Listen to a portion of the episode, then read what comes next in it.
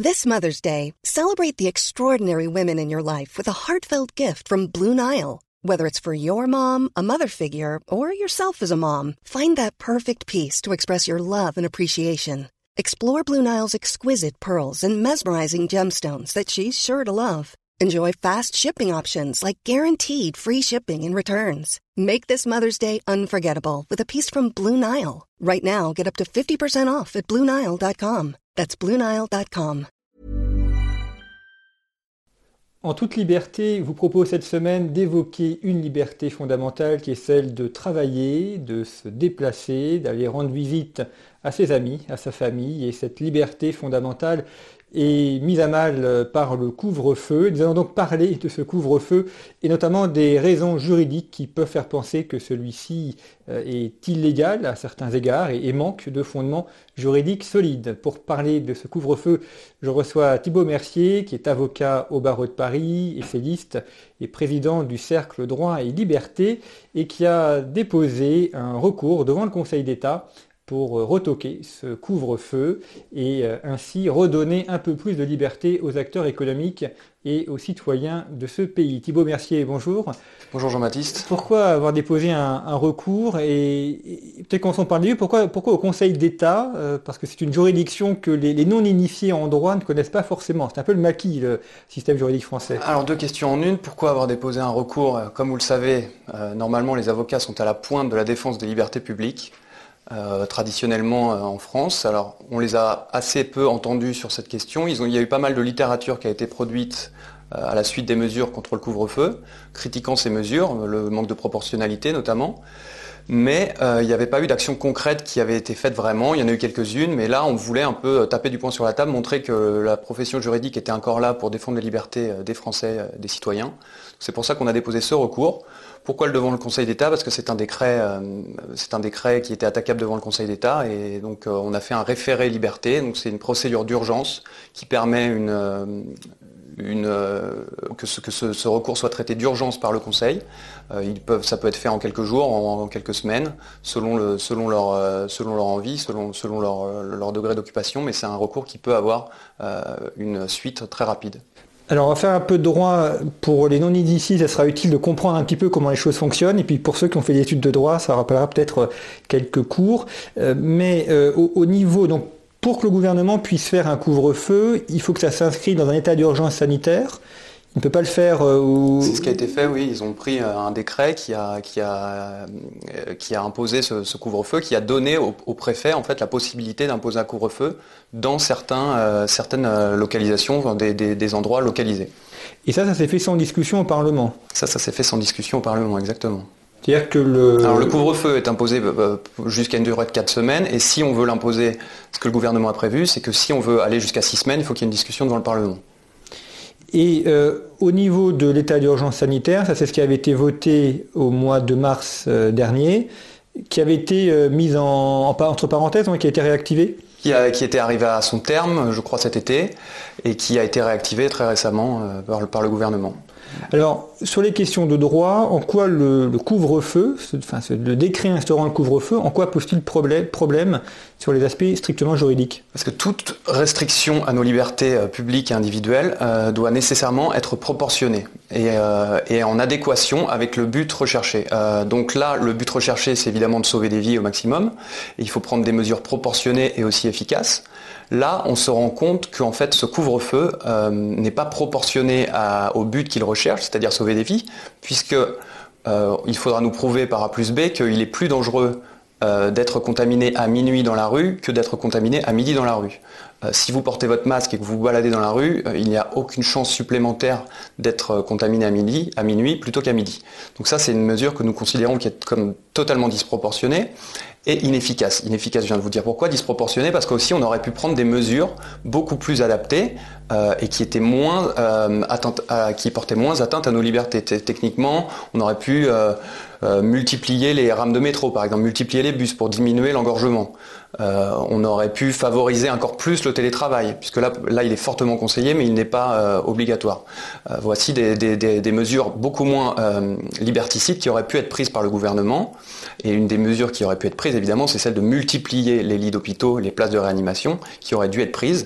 Et on n'est pas allé au bout de ces mesures. On a tout de suite euh, imposé un couvre-feu qui porte atteinte à la liberté d'économie, vous l'avez dit, mais aussi à notre liberté d'aller et venir. Et ça, c'est pour ça, c'est sur euh, ce fondement qu'on a attaqué euh, le couvre-feu devant le Conseil d'État. En matière de proportionnalité, ce qu'on ne mesure pas, c'est les morts que va engendrer ce couvre-feu. On peut penser aux restaurateurs dont beaucoup vont fermer. On peut craindre malheureusement des suicides ou euh, des maladies euh, chroniques. Lors de la grande crise de 2008, les, on a constaté une augmentation des cancers ou de maladies cardiovasculaires liées aux gens qui étaient au chômage ou aux entreprises qui ont fait faillite. Et là, c'est probablement quelque chose qui aura, alors qu'on aura qu'on n'attribuera pas aux morts du couvre-feu, mais ça sera la conséquence de ce couvre-feu. Tout à fait, mais alors là, on a un gouvernement qui a une espèce d'obsession sanitaire, qui ne regarde la politique que par la lorgnette sanitaire, donc il y a une obsession un peu hygiéniste, euh, et on se retrouve à juger en droit euh, par, euh, par des injonctions qui nous sont faites par le conseil scientifique, par exemple, ou des médecins. Évidemment, la logique du médecin, c'est de sauver des vies, le maximum de vies. Mais la logique politique, ce n'est pas seulement euh, de sauver des vies, ce n'est pas que la logique sanitaire, c'est aussi une logique qui doit mettre en balance plusieurs intérêts, notamment les intérêts économiques, les intérêts sociaux, les intérêts spirituels, les intérêts démocratiques, évidemment les intérêts sanitaires. Là, on a un gouvernement qui, euh, pris dans une espèce d'obsession euh, du principe de précaution qu'il pousse à l'extrême, euh, refuse toute mort due au Covid et sera prêt à prendre toutes les, les, mesures les plus disproportionnées pour mettre fin à cette crise, à cette pandémie, qui doit évidemment être traitée mais de manière rationnelle et non en mettant à mal tous les autres pans de notre société. Et puis là, on, on voit que le, gouvernement est d'ailleurs assez ignare en, matière économique, c'est qu'il il promet des aides pour les restaurateurs, sauf que derrière la restauration, il y, a, toute une multitude de métiers. On peut penser aux gens qui font la volaille, euh, aux vignerons qui vendent le vin. Donc il y a tous les métiers de bouche, évidemment, qui en découlent.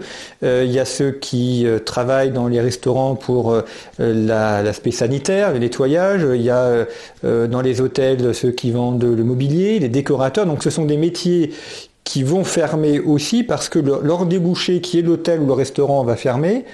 Eux ne seront pas aidés. Ça va être euh, là aussi des entreprises qui vont mourir et peut-être également des personnes qui auront des problèmes de santé et dont on ne mesure pas, euh, en fait, on ne mesure pas les conséquences sur l'ensemble de l'écosystème euh, d'une mesure de restriction des bars et des restaurants. C'est sûr que euh, on ne sait pas si le gouvernement le mesure ou pas. En fait, je pense qu'il en a juste fait fi, qu'il préfère passer outre. Et après, de toute façon, il satisfera cette population, ces populations, avec un grand coup d'argent public. Euh, des prêts garantis par l'État, euh, de l'endettement de l'État qui permettra de, subventionner, euh, comme ça a déjà été fait, le fonds de solidarité par exemple, qui a été mis en place pour les auto-entrepreneurs. évidemment, là, l'État s'endette, prête, enfin donne même par, par, des subventions et il achète un peu la paix sociale de cette manière. il, nous, il nous dit, ok, je vous mets en confinement, vous perdez votre emploi, mais regardez, je vous donne de l'argent un peu plus tous les mois sans se rendre compte que de toute façon ça finira par exploser au bout d'un moment, notamment les prêts garantis par l'État. Il va bien falloir que les entreprises puissent les rembourser euh, et ça va créer des faillites mais euh, décalées dans le temps. Et puis même un État qui est faillite, ça existe. Euh, on a eu le cas de l'Argentine on a une Mexique, on pense toujours que c'est chez les autres, mais enfin, on oublie que l'Argentine était euh, la, sixième puissance économique mondiale en 1920 euh, devant la France et qu'aujourd'hui c'est un pays qui est dans un marasme économique euh, sans fin. Donc, ce qui est arrivé aux autres peut, nous aussi arriver. nous arriver. je reviens sur les aspects juridiques puisque vous êtes avocat. Quand on fait un, un référé devant le Conseil d'État, comment ça s'organise concrètement euh, comment on prépare le dossier qui permet de faire ce référé? Bah Écoutez, on est passé par notre avocat qui s'appelle Philippe Rigeant, qui est un habitué des colonnes de l'Institut des libertés, je crois bien, et qui a préparé ce recours tout le week-end euh, assez en urgence notamment. Euh, et, lui, il a, juste mis en balance ce que je viens de vous dire, hein, les, libertés qui étaient attaquées. Il a présenté son argumentation. Il a déposé ce référé mardi matin, et donc c'est quelque chose d'assez simple un dépôt comme tout recours juridique. Ce qui est intéressant dans votre démarche, c'est que, je pense notamment aux, restaurateurs ou aux tenanciers de, de bars qui, nous regardent, c'est qu'on a l'impression que face à une machine de l'État, on est complètement impuissant. Il y a, une oucasse qui tombe et, ça détruit des, vies euh, en quelques heures.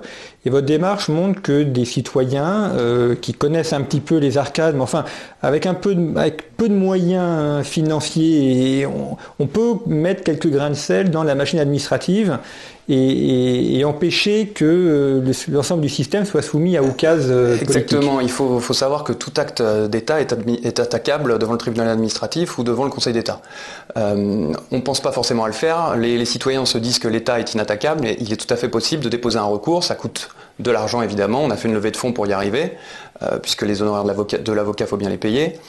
Mais euh, ça, peut, ça peut être fait pour quelques milliers d'euros et on peut gagner. Euh, les tribunaux administratifs donnent parfois raison aux requérants contre l'État. Je pense notamment au tribunal administratif de Toulouse qui a levé l'interdiction de, enfin levé la fermeture des bars à Toulouse. C'est arrivé en Allemagne assez, souvent. Il y a pas mal de mesures de couvre-feu qui sont attaquées et qui sont, euh, sont euh, retoqués euh, par, par, par cette, cette juridiction administrative. Donc c'est possible, et c'est une des raisons de ce recours, c'est qu'on voulait montrer qu'on peut se battre. Euh, aucun combat euh, n'est perdu s'il n'est pas mené au départ. Donc on a voulu mener ce combat avec les chances de succès qu'on ne connaît pas vraiment. Mais en tout cas, c'est possible et il faut le faire. Le Conseil d'État s'est prononcé maintes fois sur d'autres sujets contre, contre le, gouvernement. Donc pourquoi pas attaquer cette décision ce qui est intéressant aussi à étudier, là peut-être un peu, un peu plus philosophique, mais le, droit il y a sa part aussi, c'est que on avait euh, il y a quelques mois la, question sur l'euthanasie, donc euh, on, voulait pouvoir euh, abréger la vie de personnes jugées malades. Et, de façon simultanée ou en même temps, selon la formule présidentielle, on veut maintenir absolument la vie de gens qui sont malades, quitte à tuer des personnes qui sont sains en détruisant leur économie, leur emploi et leur famille. Tout à fait. Alors moi, je pense que ce n'est pas un mouvement qui est paradoxal. Euh, dans les deux cas, ça, participe de cette société qui, a une espèce d'obsession de la mort, qui à la fois on est obsédé, mais on a une peur bleue. L'euthanasie, c'est un moyen de, contrôler cette mort, de la voir arriver, euh, de permettre qu'elle arrive à un moment où on vit encore de manière confortable. Euh, et avec le Covid, on voit la même chose, c'est préserver la vie à tout prix dans quelles conditions, euh, d'ailleurs parfois un peu limite, mais euh, là aussi c'est notre seul horizon, c'est la mort, donc il faut euh, ne surtout pas qu'elle arrive. Donc on va mettre tout en, tout en place pour permettre que des populations continuent à vivre, mais dans quelles conditions On a complètement perdu cette notion de vie bonne que les anciens nous avaient appris, qu'une vie, une vie libre, une vie avec des valeurs, une vie juste, une vie courageuse a, de la valeur et qu'elle doit être mise en avant et qu'une vie un peu comme un esclave ou alors au fond d'un EHPAD sans que vos, vos petits-enfants puissent venir vous voir, est-ce que ça, est-ce que ça a encore un sens Pas vraiment. Et là, l'État est un peu dans, le, dans, cette, dans cette, euh, voilà, cette obsession de protéger, euh, euh, d'empêcher cette mort, et pas que l'État d'ailleurs, les citoyens également, ils, le demandent. Il n'y a pas une demande de confinement, il y a une demande de protection de l'État. Et on, perd la notion d'état de droit, alors non pas au sens de, de status, mais d'état de, de, situation qui est normalement le propre d'une société démocratique et développée, c'est le respect du droit.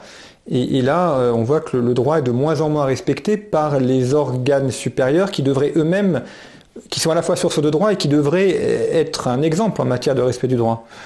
Alors c'est vrai qu'il y a une torsion du droit euh, récente et encore plus avec cette, euh, cette crise. Alors le droit, normalement, c'est l'art d'arriver à la solution bonne et juste. C'est ce que les Romains nous ont appris. Hein.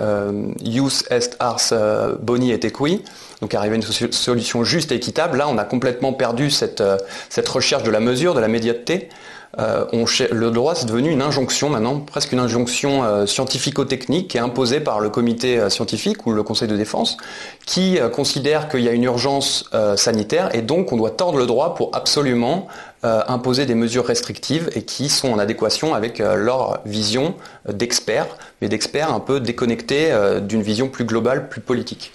Et on a un droit qui se fait euh, en fonction de l'actualité. On voit qu'un événement va amener une loi, un décret. Ça, c'est l'envie du pénal de Philippe Muret. Euh, on n'a rien inventé. C'est l'obsession de créer une nouvelle loi pour tout nouveau, euh, tout nouveau problème sociétal, alors qu'il y a des lois existantes qui pourraient très bien être appliquées.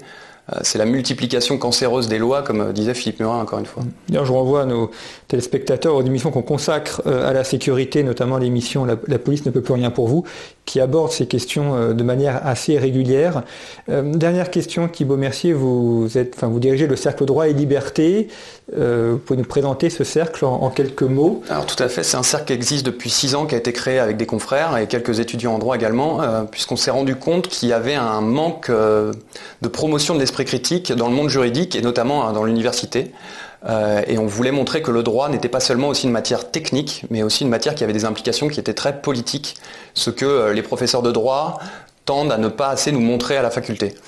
Euh, et en fait, on aborde des sujets, donc grâce au cercle droit liberté, c'est vraiment, on met à chaque fois qu'il y a une liberté qui est mise et qui est atteinte, on veut montrer qu'il y a une implication politique derrière. À chaque fois qu'il y a une règle de droit qui est prise, il y a toujours une implication politique. Euh, je pense notamment à toute la politique des droits de l'homme, je pense à l'impérialisme juridique américain, des choses comme ça. Et, euh, et malheureusement, l'université s'est un peu dé à délaisser ce terrain d'esprit critique et on le voit par exemple avec la dernière euh, affaire en date, c'est le, professeur de la Sorbonne, euh, un professeur de la Sorbonne qui, était un professeur d'histoire du droit qui il y a quelques semaines a critiqué avec des arguments tout à fait juridiques euh, le mariage pour tous.